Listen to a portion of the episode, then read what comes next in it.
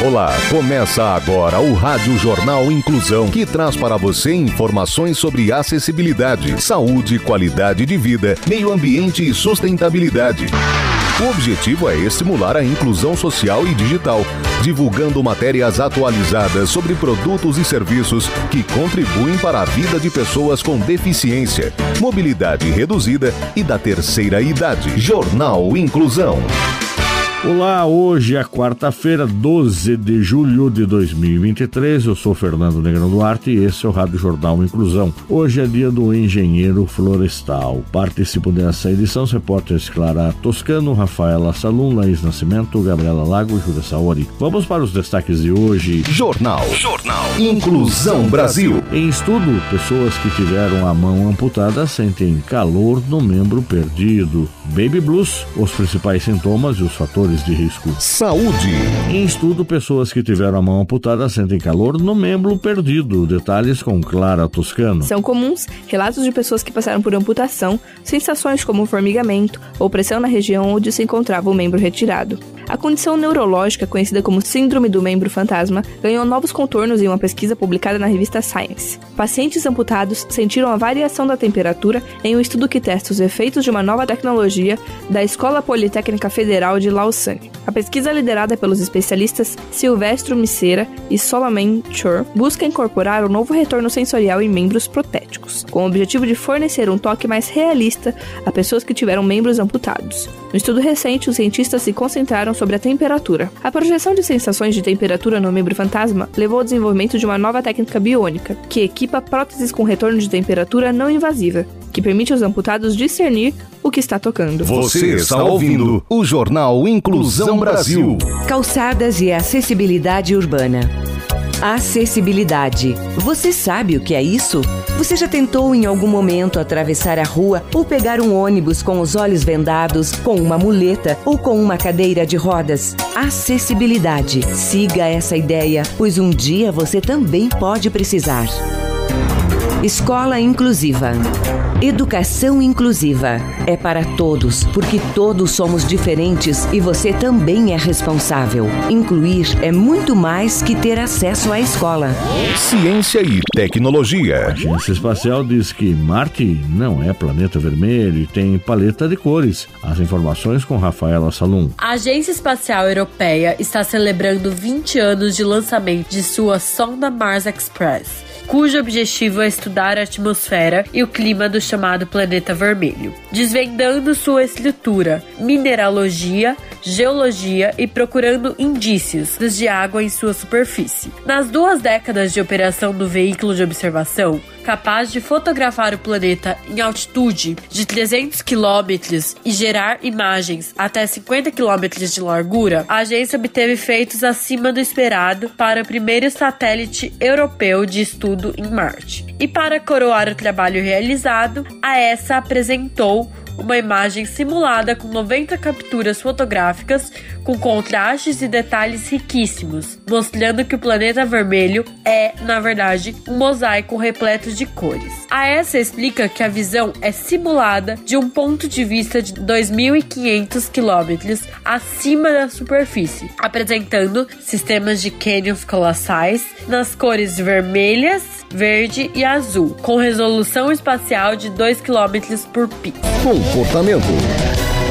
Baby Blues, os principais sintomas e os fatores de risco. Repórter Laís Nascimento. Durante toda a gravidez, Fernanda sentiu-se radiante. Após três anos de tentativas, ela conseguiu engravidar graças a um tratamento de fertilidade assistida e guardava feliz a chegada de seu primeiro filho com seu parceiro. Mas poucos dias após o parto, em plena pandemia de Covid em 2020, uma angústia incontrolável começou a inundá-la, pegando-a de surpresa. O que Fernanda descobriu depois é que o que acontecia com ela era algo muito frequente após o parto, conhecido como baby blues ou tristeza pós-parto. A tristeza pós-parto é uma alteração ou mudança de humor que ocorre nas mulheres por volta do segundo ou terceiro dia pós o parto. Pode durar entre duas a três semanas e regride espontaneamente, explica a psicóloga perinatal Jasmine Mirelmen. Como o Baby Blue é mais leve e oscilante do que a depressão pós-parto, a mãe que sofre dele ainda pode se divertir e curtir ou desconectar, diz Teresa Bobes Bascaran, especialista em psicologia clínica da Universidade de Oviedo, na Espanha.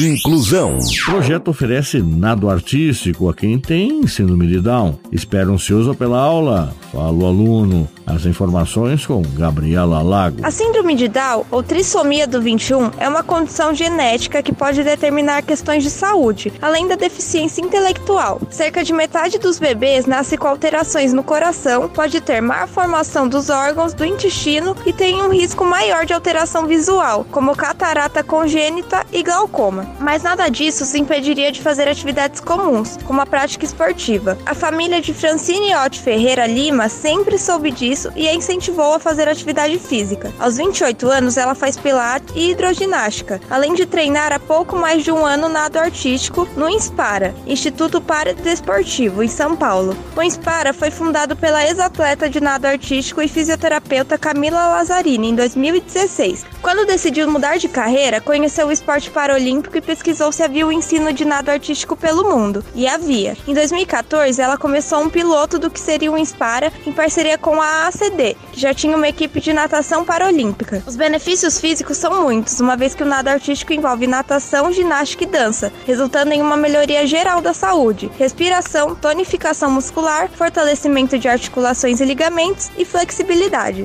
Você está ouvindo o Jornal Inclusão Brasil. Precisa existir uma grande razão para você ser um doador de sangue. É uma atitude humana que significa ajudar o próximo, praticar o bem e salvar vidas que correm riscos diariamente e realizar um ato de solidariedade. Se você tem entre 16 e 67 anos de idade, pesa mais de 50 quilos e está com a saúde em dia, seja um doador. Faça parte do grupo de pessoas que colaboram para o abastecimento dos hemocentros espalhados pelo Brasil. É rápido, fácil e a sensação de empatia é única. Não importa o tipo de sangue que você tem, mas sim o amor que corre nas suas veias. Doe sangue, salve vidas. Educação no trânsito. Vagas para deficientes e idosos. Pode parar com essa desculpa de que é rapidinho. Respeite quem precisa dela e não passe por cima do direito dos outros. E se for na sua vaga, tem problema? A falta de respeito é uma deficiência grave.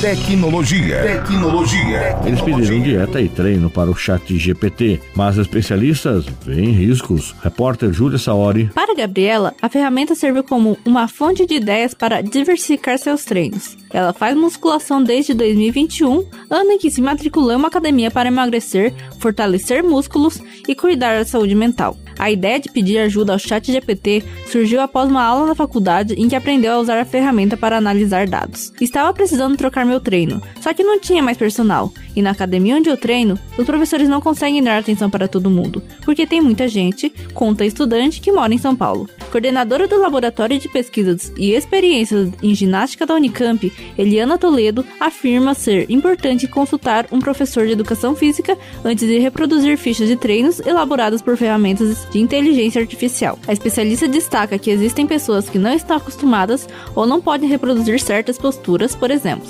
Por isso, sem supervisão de profissional, algum movimento sugerido pela ferramenta podem causar lesões na coluna ou em outras partes do corpo. Jornal Inclusão Brasil. O Rádio Jornal Inclusão de hoje termina aqui. Você também pode escutar o Rádio Jornal Inclusão em formato de podcast no Spotify. Se quiser entrar em contato com a gente, envie um e-mail para radioniso.br, repetindo radioniso.br, ou pelo nosso WhatsApp, 15 99724 3329, repetindo 15 99724 3329. Obrigado pela audiência e até o próximo programa. Termina aqui o Rádio Jornal Inclusão, um projeto de extensão universitária da Agência de Comunicação da Universidade de Sorocaba. Jornalista responsável e apresentação, professor Fernando Negrão Duarte. Reportagens, Agência de Comunicação da Universidade de Sorocaba. Gravado no Laboratório de Comunicação da Universidade de Sorocaba, com edição de Douglas Vale e coordenação técnica de Luiz Rodrigues. Até a próxima edição.